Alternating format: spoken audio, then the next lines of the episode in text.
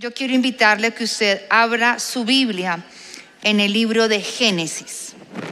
Génesis capítulo 15, versículos 5 y 6.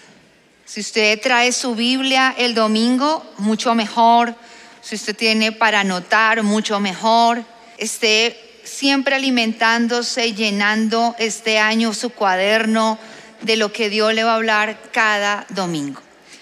Y lo llevó fuera, quiero que ustedes miren las pantallas porque está subrayada las tres palabras que hoy voy a enseñar de este principio.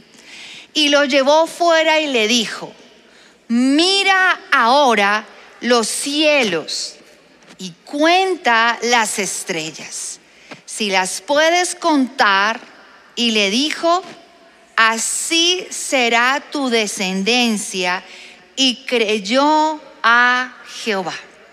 Señor, en esta mañana estamos agradecidos por lo que fue el 2022. Fue un año de gracia, de favor, de misericordia, de provisión, de protección, y estuvimos bajo tu voluntad pero creemos y tenemos grande expectativa de lo que ocurrirá en este año. Será ese año del cumplimiento de grandes promesas que has dado a nuestra vida. Por eso pedimos que hoy hables, dile, háblame Señor. Hoy renuncio a toda distracción. Hoy reprendo la distracción, la pereza, todo bloqueo en mi mente y hoy alineo mi mente y mi corazón a esta palabra en el nombre de Jesús. Amén y amén. Quiero que tome nota porque hoy voy a dar una enseñanza muy práctica para lo que será este año. Recuerde que este inicio es muy clave. Cuando iniciamos un nuevo año estamos con mucha expectativa y, con y muchas veces eh, hemos cantado esa canción de ¿qué es? Año nuevo, vida nueva. Y seguramente cuando usted no era cristiano hasta bailó esa canción, ¿no? Ahorita todos, no, pastora. Pero la cantaban. Pero a veces pensamos que en automático se pasa al primero de enero, año nuevo, vida nueva. Ay, las deudas se me acabaron. Ay, no, otra vez el recibo. Año nuevo, vida nueva. No, eso seguramente ya todo va a cambiar al otro día. Pero resulta que la vida sigue. Pero un calendario significa que se cierra una etapa, se cierra un ciclo y se tiene que abrir una nueva temporada. Y entonces no es que simplemente pase algo, que tengamos una expectativa de algo, sino que tiene que haber una nueva vida realmente nosotros. Y una determinación de romper el estancamiento. Yo quiero hoy eso enfatizar rompa el estancamiento de años pasados para que este año vea el cumplimiento de esas promesas, entendiendo que Dios siempre desea darnos nuevos comienzos. Amén. Y para este rompimiento es necesario aprender y practicar estas lecciones que el Señor le enseñó a Abraham. Pero cuando le habló en esa palabra no era Abraham, sino Abraham. Recuerde que Él, el hombre de Dios, el que hoy llamamos el Padre de la Fe, tuvo un cambio, un antes y un después. Cuando esta palabra vino, Él no era Abraham, Él tenía la naturaleza de Abraham. Dice un padre enaltecido, un hombre que no tenía sueños ni expectativas. Pero aprendamos de esta palabra, de estos versículos, lo que hoy quiero enseñarle. Quiero enseñarle tres principios acerca del el título de esta enseñanza es El mapa de tus sueños. Es muy importante tener claro esto, porque si usted no tiene una ruta y no tiene para dónde va este año, es muy difícil que usted tenga un resultado y tenga un rompimiento del estancamiento. Lo primero, vamos a aprender, número uno, salir de la zona de confort. Diga conmigo, debo salir de mi zona de confort. Tú debes salir de esa zona. Escuche, Abraham, ¿dónde estaba cuando el Señor le habló en ese momento? ¿Dónde dice que estaba? Muy bien, estaba en la tienda. La tienda hoy es su casa. Entonces, la tienda era su lugar de rutina. Era un lugar limitado. Era un lugar que solo tenía cuatro paredes. ¿Y con quién vivía? Con una mujer estéril. Él vivía con las. Es más, no tenía niños, porque los niños a veces le cambian a uno la rutina, ¿sí o no? Tener niños a uno le cambia totalmente la vida. Pero ¿cómo sería la vida de Abraham? Era una vida monótona. Era una vida segura. Pero muchas veces nosotros nos hemos encontrado en la misma tienda que Abraham. Nos hemos encontrado por años en el mismo lugar seguro. Déjeme definirle lo que es la zona de confort. Es un estado de comodidad, de estancamiento y seguridad.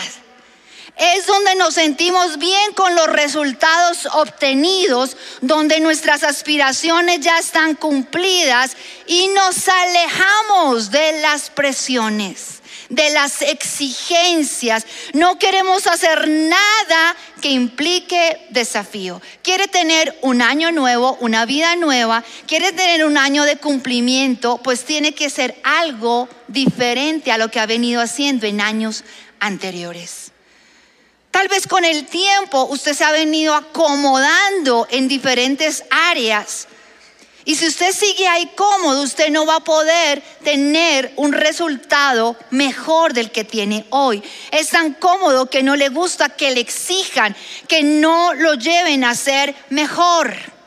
Es la justificación para no crecer, para no arriesgarse, para no vivir de manera diferente, donde no pasa nada. Es casi vivir estando muerto. Porque cuando alguien está en su zona de confort, es una persona que no tiene ninguna clase de influencia, no tiene ninguna clase de motivación ni de resultado.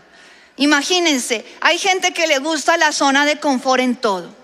Hay gente que se va para otra iglesia porque la iglesia, ay, es que allá me exigen tener una célula, ay, es que allá me toca tener un equipo, es que me toca ganar, es que me toca llevar a personas. No, yo no quiero eso, yo quiero una zona de confort. Me voy a la, a la iglesia que me queda a dos cuadritas, ahí cerquita.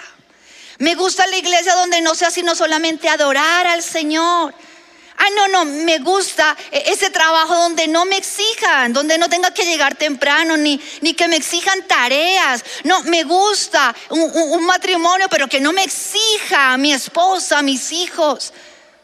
Cuando usted está en una zona de confort, usted no va a avanzar. Recuerde que el Señor nos está hablando en su palabra, que todo lo podemos en Cristo que nos fortalece. ¿Qué es eso que te impide avanzar? Y que tiene que ser este año un rompimiento. Tú tienes que entender, Dios es un Dios de aumento. Si tú eres un hijo de Dios, si tú eres un cristiano, tú tienes que tener la naturaleza de Dios. ¿Y cómo es Dios? Dios es un Dios de ensanchamiento. Dios es un Dios de crecimiento. Dios es un Dios de aumento estaba mirando la parábola del sembrador y seguramente ustedes se han dado cuenta que en esa palabra del sembrador, el único que no multiplicó su talento fue porque le entró miedo y estuvo en su zona de confort, enterró su talento y quedó paralizado. El pueblo de Israel quería volver a su zona de confort. El pueblo de Israel vivía con hambre, con esclavitud. En el desierto no había sueño, no había expectativa. El Señor levanta a Moisés y los libera, los lleva a la tierra prometida. Pero para llegar a la tierra prometida, todo ese pueblo se quejaba y decía, mejor estábamos antes en la zona de confort. Y algunos quieren volver a su zona de seguridad. No, este año sí yo no me voy a comprometer. No, este año yo sí no voy a esforzarme. No, este año lo que venga. No, si usted quiere tener resultados diferentes, tiene que salir de esa zona del confort. Debe ser hoy muy honesto consigo mismo. Hoy cada uno de ustedes, porque esto no es un mensaje de familia, es un mensaje individual. Y usted debe dejar esa actitud de decir, Señor, perdóname, yo quiero avanzar este año. Yo sí este año quiero lograr cumplir el resultado de cuando haga el balance de este año, yo diga, todas mis deudas las pude cancelar. Que usted pueda decir, este año pude adquirir esa casa. Este año pude casarme. Este año pude poner en orden mi familia. Este año sí voy a estudiar. Este año sí voy a abrir mi célula. Este año sí me voy a multiplicar. Deje su zona de confort y entre este año con un espíritu de conquista.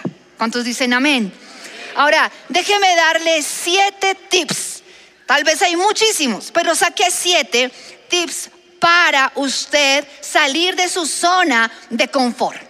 Allí en las pantallas vamos a ir mirando algunos de ellos, vaya tomando nota. Lo primero, en su diario devocional, enfrente y confiese sus temores. ¿Por qué la gente no quiere salir de la zona de confort? Por algo llamado miedo. El temor nos paraliza y nos paraliza en la zona de confort. Entonces, si usted sigue ahí en esa zona, usted no va a entrar a la siguiente zona, la zona del aprendizaje, la zona de la conquista, la zona del ensanchamiento, la zona del avance. Algunos se han quedado paralizados por años, aún viniendo a la iglesia. Se paralizaron en la religión se paralizaron en sus talentos, se han paralizado por el miedo a no avanzar. Recuerden la parábola del sembrador. El que enterró se quedó en la zona de confort porque tuvo miedo. ¿Y cómo enfrento esos Goliat llamados miedos? A través de su vida de oración. Si usted no tiene vida de oración, pues es muy difícil confrontar sus temores. Porque la zona de confort es cuando usted se siente a salvo. Cuando nadie le exige. Por eso algunos vienen a la iglesia y no tienen un líder.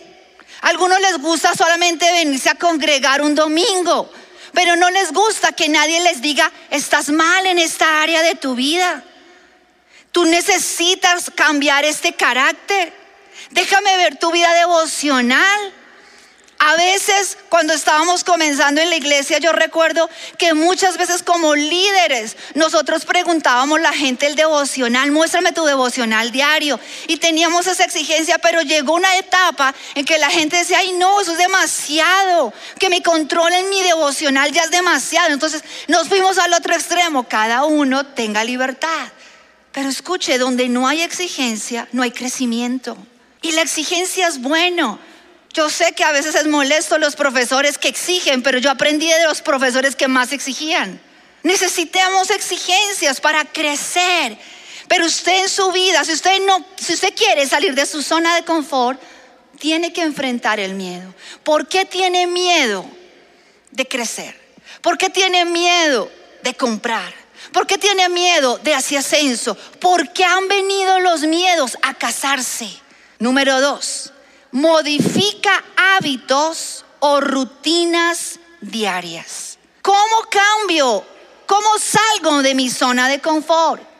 Comience a diario a cambiar hábitos o rutinas diarias. Es decir, desaprenda y aprenda nuevo. Si usted no tiene rutinas diarias nuevas, correctas, usted no va a poder avanzar. Al principio del año se ha comprobado que los gimnasios, todos los gimnasios se llenan. Este año sí voy a hacer ejercicio. Todo el mundo a inscribirse al gym. Marzo, los gimnasios felices en enero se inscribieron y en marzo no volvieron. Este año sí voy a comer saludable. Y comienza el ayuno de Daniel de los 21 días y ya los 21 días, Señor, perdóname, pero no es que ese chicharroncito, no es que esa carnecita y esto y aquello, y se le olvidó comer saludable. Ay, no, este año sí voy a empezar con toda. Voy a aprender otro idioma y va y se inscribe a la escuela de idiomas. Podemos hacer muchos deseos este año. Y tal vez hoy les estoy hablando de un mapa de sueños, pero no quiero que lo haga de manera emocional, sino de verdad. No le estoy diciendo haga el mapa de cinco años ni de diez. Haga este año su mapa y su ruta, pero modifique hábitos. Modifique desde que se levanta hasta que usted tiene su noche de dormir. Si usted no se levanta más temprano, usted no va a hacer su vida devocional y va a salir corriendo como los años anteriores. Entonces su vida de oración siempre va a quedar aplazada. Y luego vienen con problemas. porque es que yo no puedo pasar a otro nivel? porque yo no puedo pasar a otra área? porque mis miedos? porque esta situación con mis hijos? Porque todo comienza como se levanta. Algunos se levantan y lo primero que hacen es ver el celular, ver las redes sociales o simplemente salir corriendo porque el tiempo se le fue. Dicen que las personas más exitosas, uno de sus tips para vivir exitosamente es levantarse más temprano que los demás, para que tengan un tiempo a solas con Dios. Entonces, modifique sus hábitos.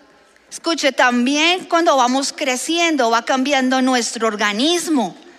No es lo mismo cuando usted tiene 20, 30, 50.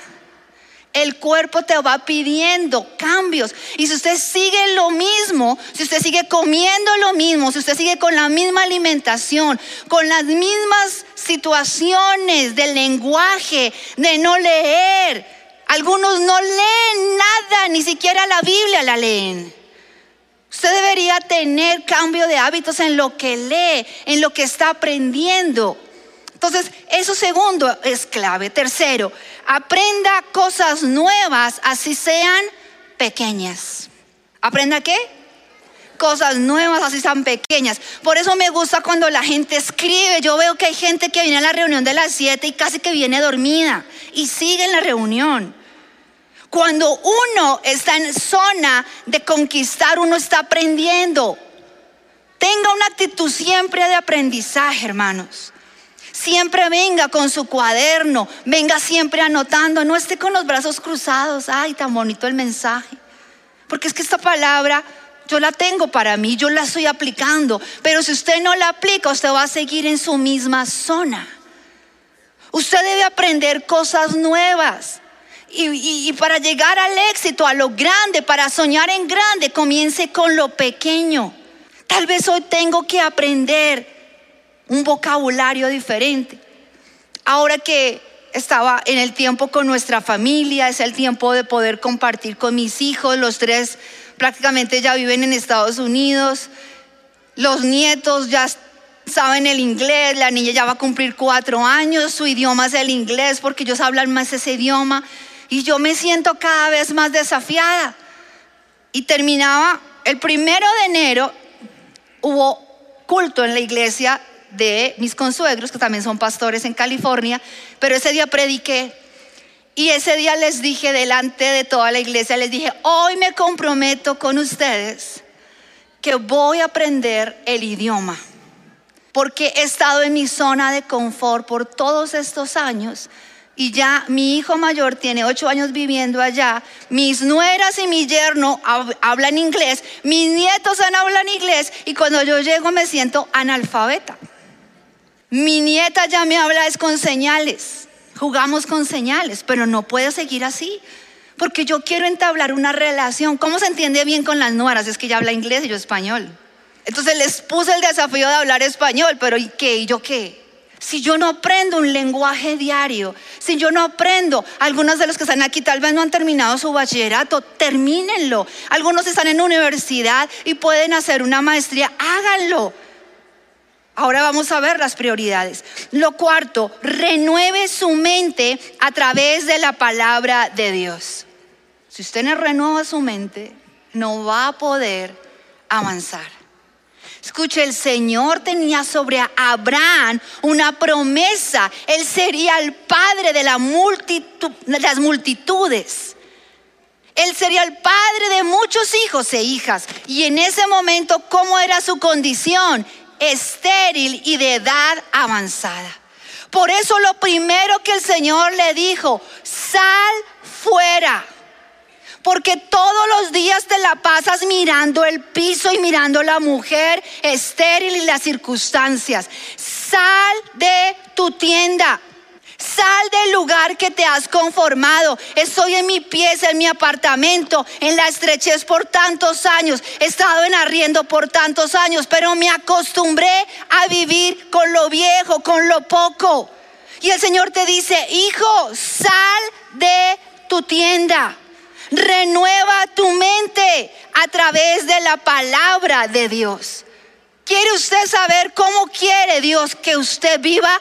Mire la palabra de Dios. Mírese en el espejo de la palabra de Dios. El mundo dice esto, pero Dios dice aquello.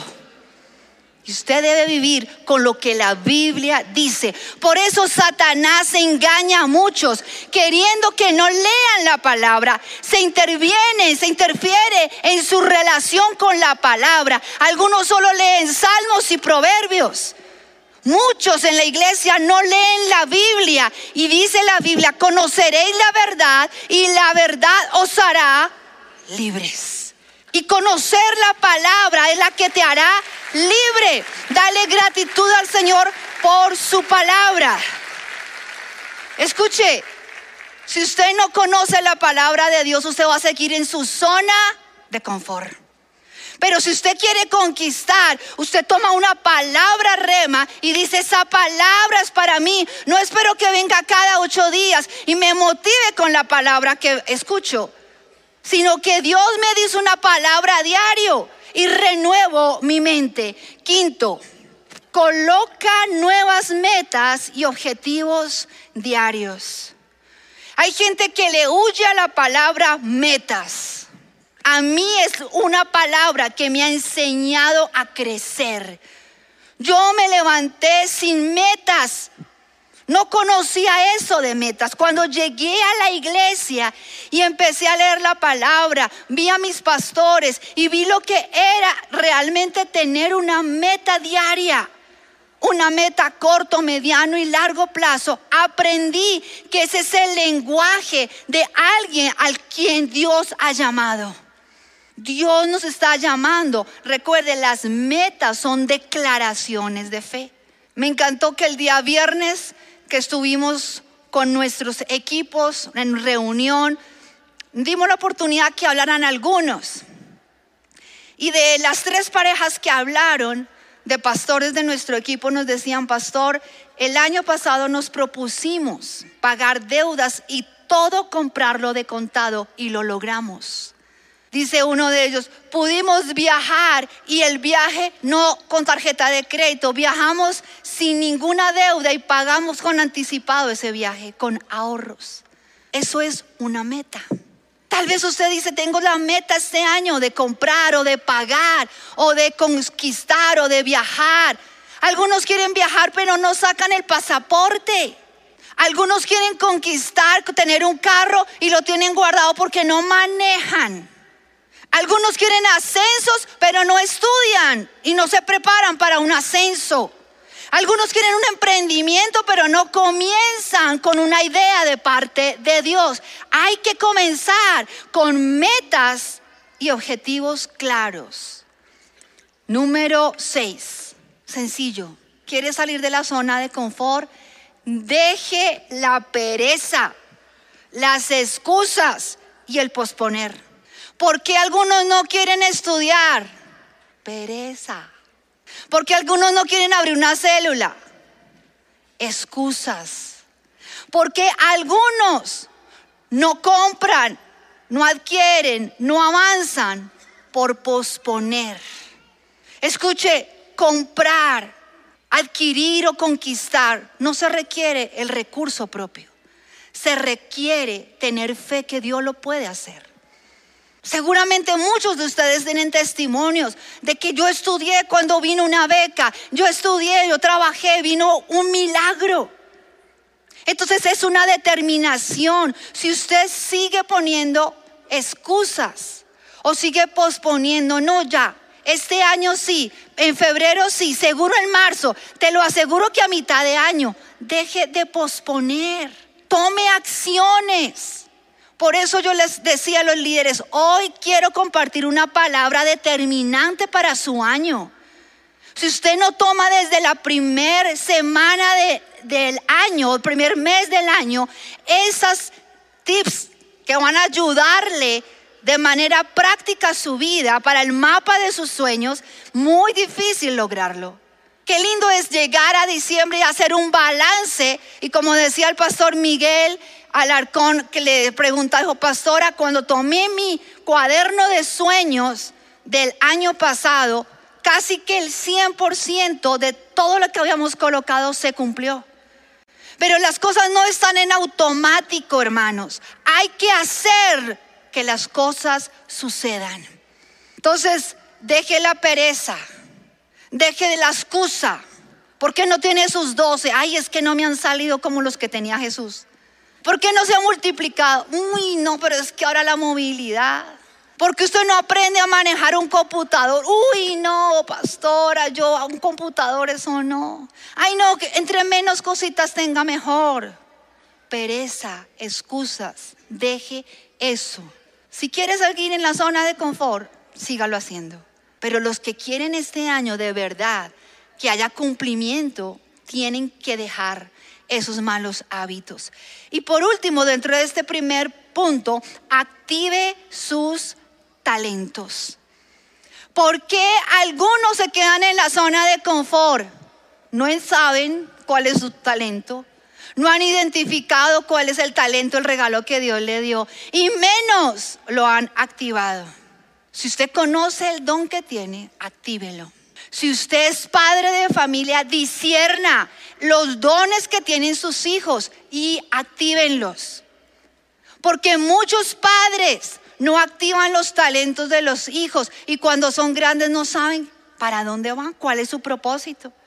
Si yo disierno que mi hijo es un artista, pues active el don de ese artista que hay en él. Si usted sabe que su hijo es un hijo que tiene esa, esa, habilidad para la matemática, para la contabilidad, proyecte a ese hijo. Enséñele a su hijo a ahorrar desde, desde niño, a diezmar desde niño. Los buenos hábitos se enseñan en casa. Muchos de nosotros cuando llegamos ya adultos nos cuesta producir porque no descubrimos el talento. Dígale al Señor en este día, Señor, muéstrame mi talento, yo quiero activarlo. Pero por favor, recuerde la palabra del sembrador. Ese sembrador eran tres. Y esos talentos que tenían, el Señor se los puso al Señor, a la obra de Dios, y los multiplicaron. Pero el que tuvo miedo y quedó en la zona de confort lo enterró y quedó paralizado. Vamos en aumento. ¿Cuántos creen que este será el año del aumento? Todo va a aumentar menos el peso. ¿Vamos? Diga a la persona que está a su lado, este será el año del aumento, del ensanchamiento, del crecimiento, de la multiplicación. Tu fe debe crecer este año. Algunos tienen una fe que se quedaron en la zona de confort. Su fe es máximo. Ay Señor, que hoy pueda tener para el almuercito. Aumente su fe. Señor, que tú me lleves a otros niveles de abundancia para yo bendecir a otros. Recuerde Proverbios 4:18. La senda de los justos es como la luz resplandeciente que va en aumento hasta que el día es perfecto. ¿Cómo será este año? De aumento. Porque nosotros los justos vamos de aumento en aumento.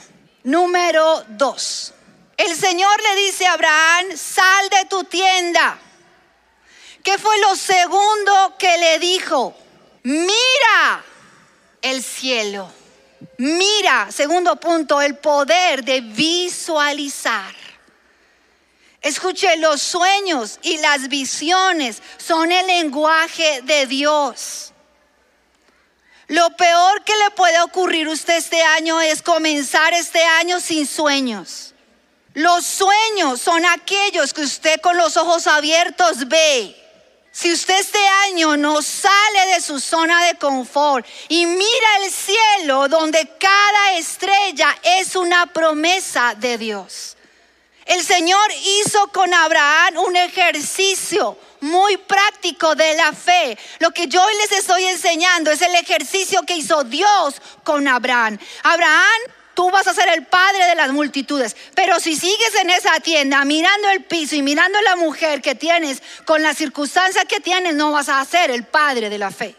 Así que sal de esa tienda y ya deja de mirar abajo, deja de mirar la tierra, mira el cielo donde viene tu bendición. Por favor, miren el cielo, hagan ese ejercicio si quieren esta noche, lo que ustedes quieran hacer, miren el cielo. Qué lindo cuando hay estrellas. Imagínense el Señor le dice, ponte a contar las estrellas. El rostro de cada estrella será el rostro de cada hijo que te daré. Quizás el año pasado tuviste pérdidas. Quizás el año pasado tuviste muchos miedos. Quizás fuiste probado en todo y estás mirando el piso y ha querido venir la tristeza, el desánimo, la derrota. Pero si usted sigue ahí, usted no va a poder mirar el cielo. Los sueños son el lenguaje de Dios. No te desanimes. Tal vez tu fe está en proceso. Ama los procesos que Dios ha venido trayendo. Abraham tuvo que pasar por procesos, pero él creyó, porque esta palabra dice, y Abraham creyó. No pierdas la fe, persevera.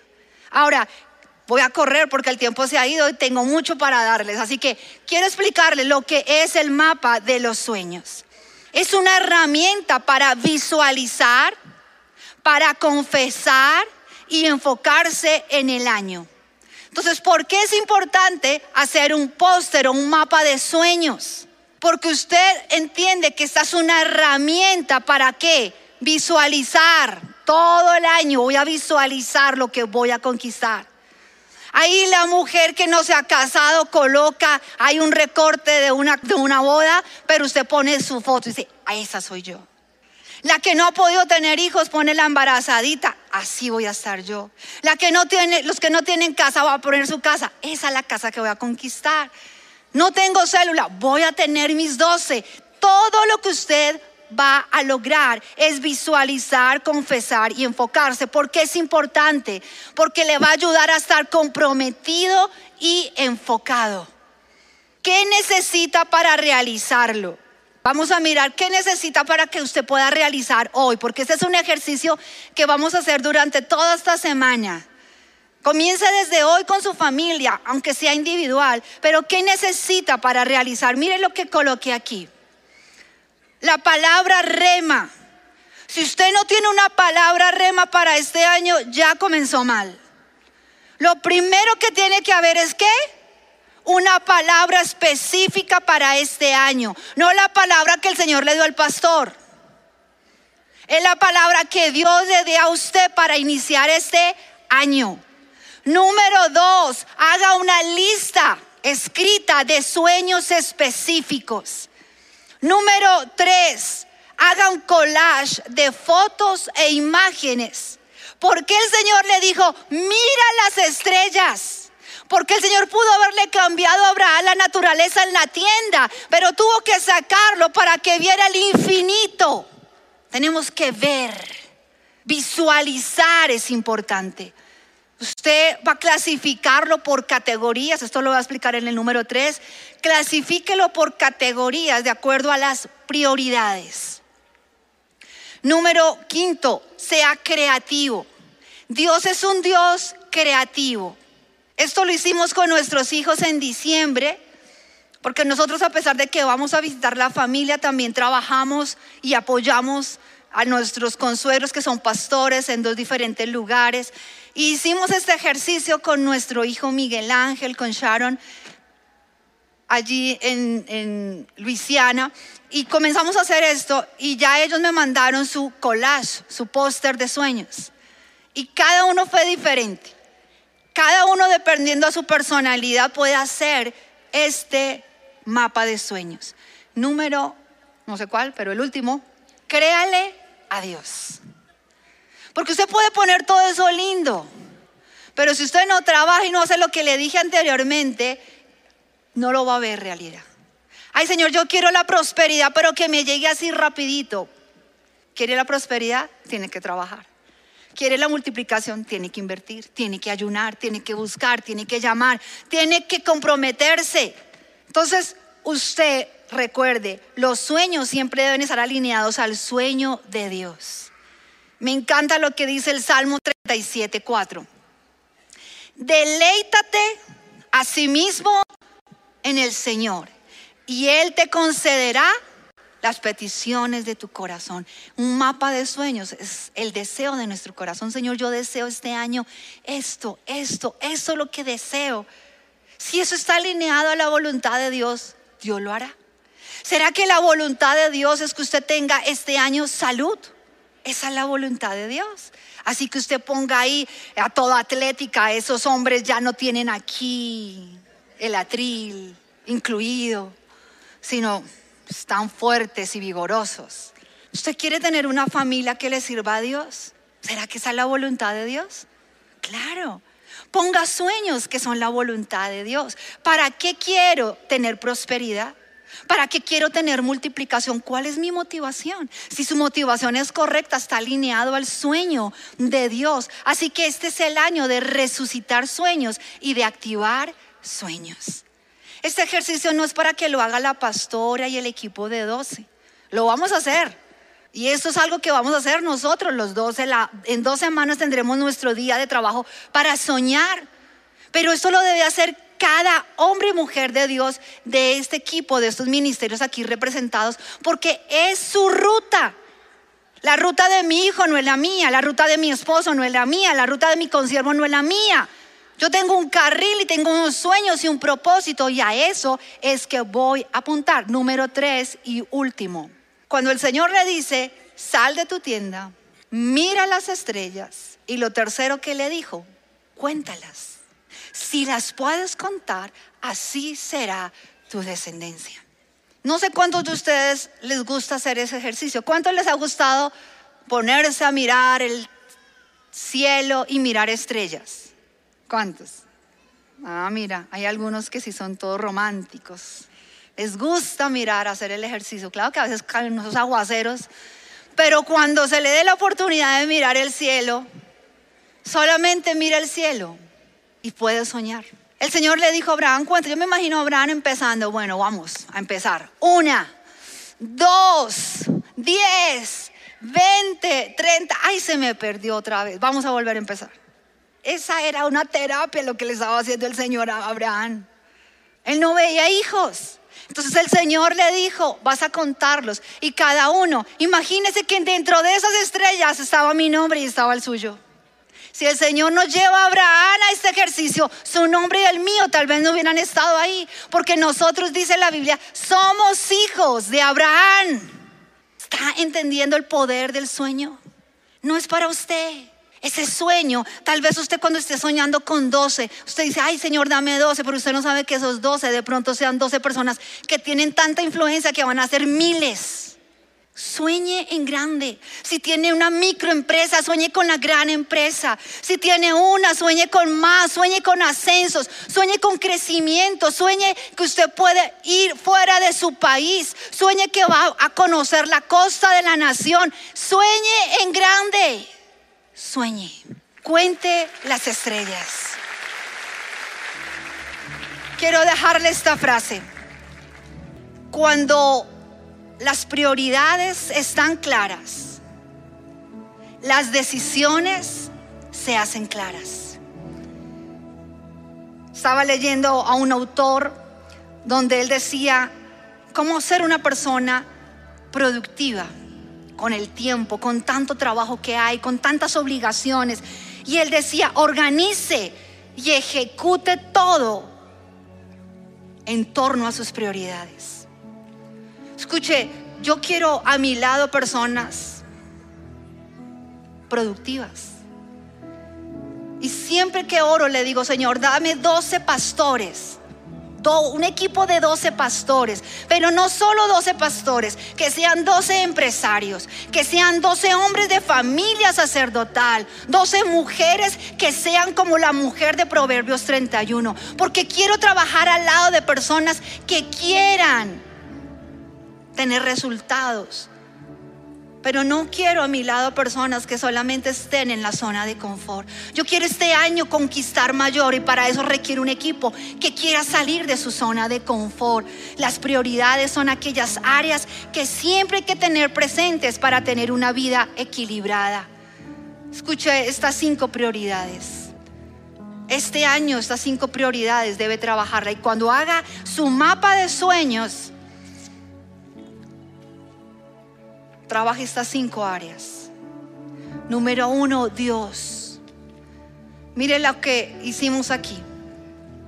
Y esto también lo he plasmado en un póster de sueños. El año pasado también hice un libro, un cuaderno, pero este año lo hice de una manera muy, muy práctica. Y eso se tiene que enfocarse en esto, en sus prioridades. La vida tiene muchas cosas urgentes e importantes. Estas son las importantes. Dios, desde que usted se levanta hasta que duerme, usted levántese buscando a Dios, termine en oración. Que usted este año de verdad crezca en Dios, que su prioridad sea Dios. Por eso el Señor le dice, deleítate en el Señor y Él concederá los sueños. Si tú no buscas a Dios como tu prioridad, va a ser un año igual que los demás. Tal vez han sido buenos años, pero Dios no quiere que sean buenos, Dios quiere que sean mejores. Porque el justo va de aumento en aumento hasta que el día es perfecto. Escuche, su vida personal. Si usted no crece este año en su vida personal, usted tiene que ser una mejor versión de sí mismo. Usted tiene que crecer en su área intelectual, física. Yo no sé dónde está aquí la, la pastora Maritza ella comenzó con mi esposo trabajando en el consejo hace muchos años. Ella era una de sus asesoras y mi esposo la llamó por su corazón de servicio. Pero ella determinó desde ese momento estudiar. Y ya hoy, Pastora Marisa, ¿qué, qué estás estudiando ahora? Estás haciendo ya una maestría. ¿Todo qué? ¿En qué área? Dirección de empresas. Y ella es una pastora que ama a Dios, su prioridad es Dios. Si tú no te creces en tu vida personal, si no tú aprendes un idioma, si no aprende a conducir este año, si no aprende la tecnología, si usted no aprende algo para su crecimiento personal, usted se va a quedar ahí donde está. ¿Y qué eres? Cristiano, gloria a Dios, amén, es una bendición. Pero cristianos que no crecen son como cactus. Son como arbolitos pequeños. Pero Dios quiere que seas un árbol de influencia. Crece. Ten sueños en tu familia. Que este sea el año de tener sueños como familia. Si tienes niños pequeños, ellos tienen una necesidad. Si tienes adolescentes, ellos tienen otra. Si tienes jóvenes, tienen otra. Y si aún eres abuelo y tienes hijos casados, ellos tienen otra necesidad. Sueña en grande. Tal vez cuando estás en pareja sueñan como matrimonio. Cuando los hijos tienes hijos, vas soñando y los sueños van creciendo. Yo pensé que yo Iba a soñar solamente cuando iban a tener mis hijos, iban a casar y ay, qué dicha, ahora sí volver a empezar. Pero ahora he tenido que tener una mente más grande y tengo que orar más y soñar en grande, porque mi familia está creciendo. Quiero que sea una familia sacerdotal. Usted tiene que tener sueños en su llamado. Si usted este año no sueña con servirle a Dios, de nada sirve hacer riquezas de nada sirve tener ascensos, de nada sirve crecer, porque hay gente en la iglesia que crece, ha tenido bendición y después de que ha sido bendecida, o se van de la iglesia o no quieren el ministerio. Pero también aquí tengo empresarios como Freddy, Milena, son parte del equipo, pero la mayoría son personas empresarias que por tener empresa no han dejado de servirle a Dios. Ellos tienen claro sus prioridades, son organizados en su semana, son personas que producen. Escuche, querida iglesia, usted tiene un llamado. El tiempo está acercándose a su final. Estamos viviendo tiempos difíciles y la satisfacción más grande es servirle a Dios. Deje de venir a la iglesia solo a congregarse. Deje de venir a la iglesia solamente un domingo. Y eso, que algunos ni se congregan. Hay muchas sillas vacías aún. Este año tenemos que llenar de todas las sillas, aún mezanine. Necesitamos entender el llamado de crecer, de avanzar, de crecer en nuestra ciudad. Y por último, crezca en su trabajo, en su estudio, en sus finanzas, en todo lo que usted se proyecta. Si tiene estas cinco prioridades claras, usted va a poder realmente tener un resultado diferente. Póngase en pie y vamos a orar.